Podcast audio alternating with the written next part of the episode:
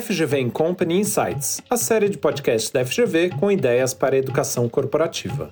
Produzido pela FGV Company em parceria com o FGV, EASP Pesquisa e Publicações.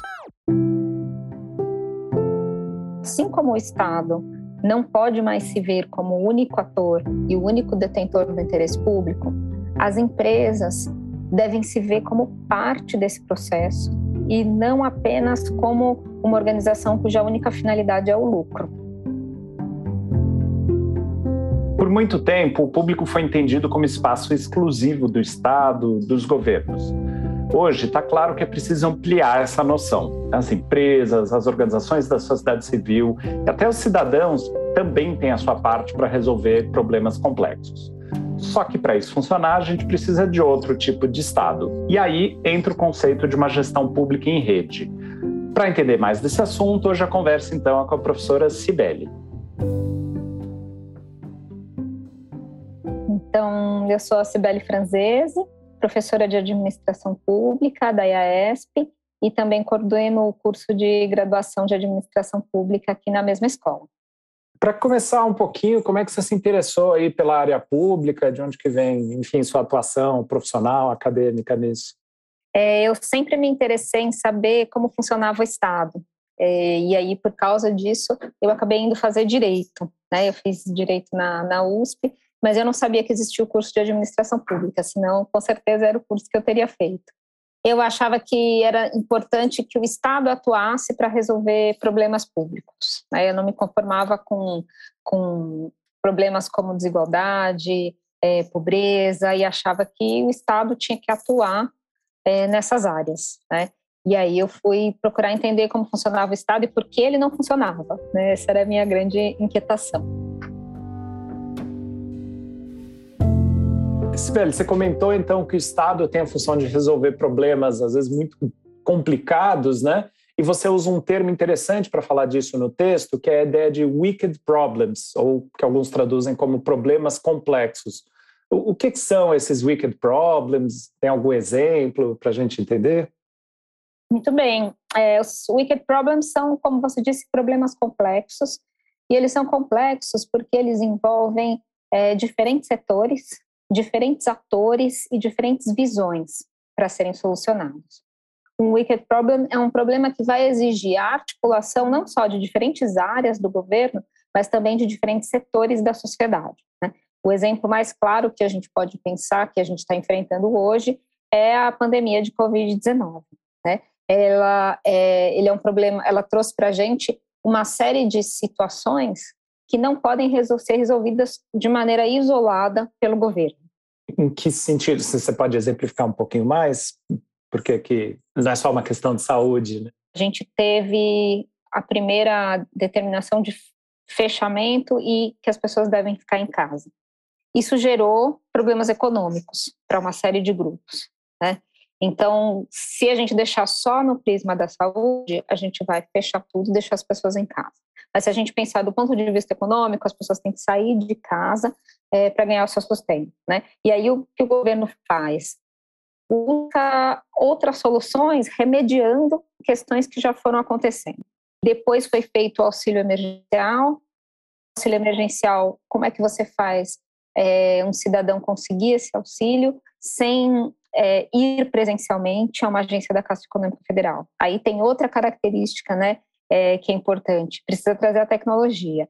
É, então você vai usar um aplicativo, mas aí o aplicativo vai depender da pessoa na casa dela ter internet e também conseguir acessar o aplicativo. Então, no fim, para uma política pública dar certo, que é para a pessoa ficar em casa, não se contaminar, não espalhar para a sociedade é, a Covid, ela precisa é, ter renda ou ter um, um, emprego que garanta que ela fique em casa, ou então conseguir ter um aplicativo com internet para se cadastrar no site do governo federal e ainda ter a disposição de ficar em casa.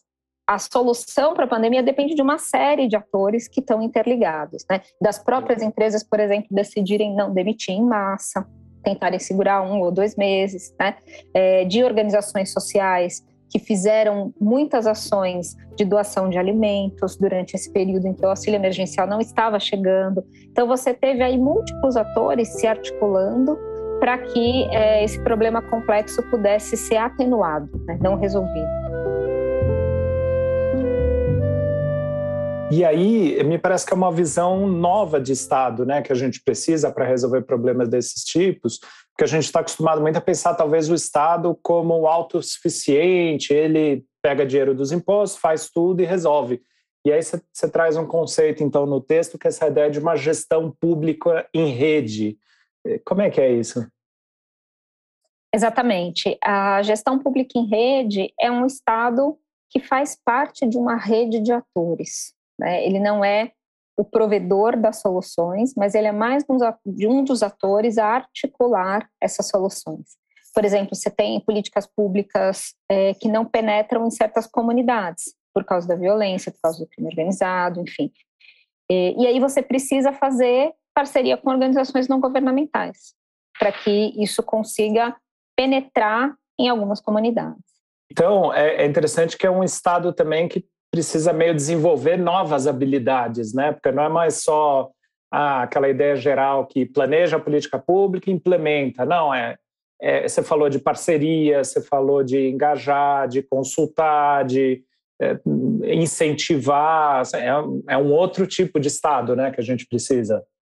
Exatamente. A gente precisa de um outro tipo de Estado que não é mais tão hierárquico, então, é aquele Estado. Não adianta você fazer uma parceria com uma organização da sociedade civil e chegar para conversar com ela e negociar achando que o Estado é quem manda, porque o Estado é o dono do interesse público.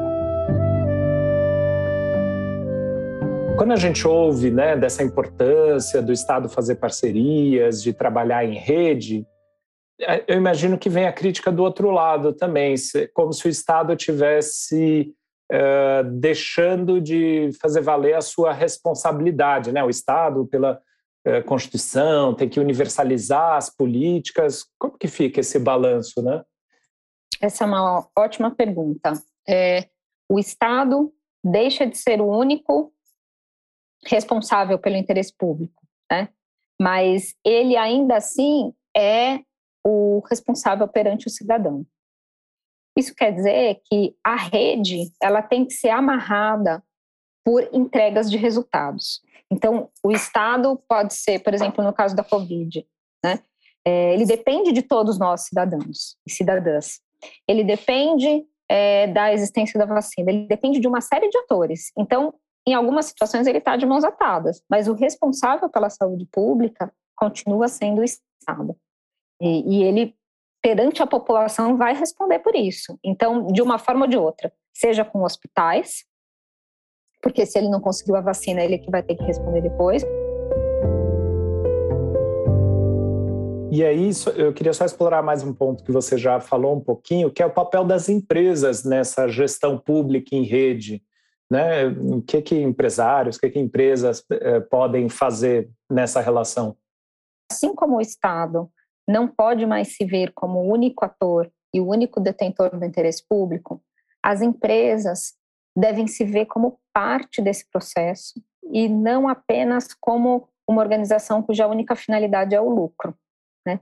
A gente tem visto isso em muitas organizações é, empresariais, com, é, com a ESG, com responsabilidade social, com a preocupação com sustentabilidade. E isso traz para a gente enormes possibilidades de parceria com o setor público. Né? E aí é uma parceria que não é eu faço uma PPP para ter o máximo de lucro e o governo tem que fazer uma boa regulação para que eu não consiga é, dar um, um, uma lucratividade excessiva. Mas é uma parceria em que todos ganham é, pela, pelo mesmo objetivo. E aí também outro ponto que você já explorou um pouquinho, como é que a gente forma gestores mais aptos a trabalhar em rede? Que tipo de conteúdo, habilidade que a gente precisa desenvolver? Acho que você tocou num ponto importante, né? Trata-se muito, cada vez mais de habilidades do que de conhecimentos. Então, é, a gente trabalha mais, deve trabalhar mais com o desenvolvimento de empatia, a capacidade de escuta, a capacidade de negociação, de consertar diferentes interesses. Né?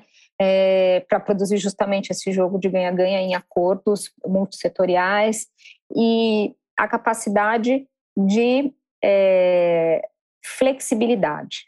Então, a ideia é que você consiga dialogar tanto com um senador quanto com um representante de movimento social de uma população ribeirinha, porque ambos são importantes na entrega de uma política pública mais efetiva, assim como uma multinacional que vai fazer uma PPP. Né? E ambos têm interesses que podem sim ser legítimos. Então, a, o grande desafio é você desenhar esse jogo de ganha-ganha, né? desenhar incentivos em que todos os parceiros tenham um ganho ao final e possam todos é, olhar para o interesse público como algo que é possível alcançar conjuntamente. Por último, Sibeli, então, alguma dica assim que eu queria que você deixasse para quem é empresário, para quem tá, trabalha numa grande empresa, que tem um pouco de desconfiança de trabalhar com o governo. Se a gente vê cada vez mais governos dispostos a trabalhar com a empresa, alguma dica do, do que fazer, do que não fazer? Muitas empresas têm criado uma área de relações governamentais. E isso é bastante útil para você começar a entender como se comportam os governos e se aproximar desse outro tipo de ator, né? É, que é de fato um mundo à parte, né? é um mundo é, com regras próprias e com uma cultura organizacional muito diferente. Então, eu acho que esse medo, ele é essa precaução é muito comum e às vezes até necessária, porque muitas vezes é, a gente tem, assim como tem maus parceiros privados, a gente tem maus parceiros públicos, né? E a gente precisa é, se precaver disso. Então, o conselho que eu daria é criar uma área de relações governamentais na sua empresa, mesmo que seja um pequeno, pode ser uma pessoa que cuide disso. Uma pessoa que entenda um pouco mais da cultura organizacional do Estado. Ótima dica. Legal, Sibeli. Queria agradecer então sua participação. Eu que agradeço.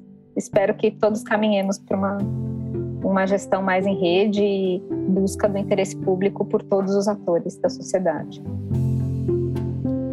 Bom, e a última dica, então, fica por minha conta. Para ler o artigo O Potencial da Gestão em Rede na Administração Pública, é só acessar o link que está na descrição do episódio.